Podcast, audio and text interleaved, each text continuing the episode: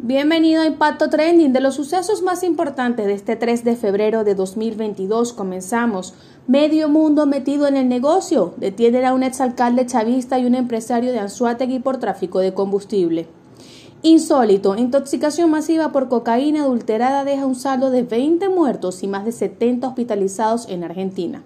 Más de 1.200 desplazados y 66 muertos, el macabro balance de la violencia en la guerrilla en la frontera alto mando policial del Estado Bolívar detenidos por estar involucrados en la red de contrabando de gasolina. Para ver más de esta y otras informaciones ingresa a nuestro portal impactovenezuela.com. También nos puedes conseguir en todas nuestras redes sociales. Que nos acompañó una vez más desde Caracas, Dayana Kreis, Impacto Venezuela.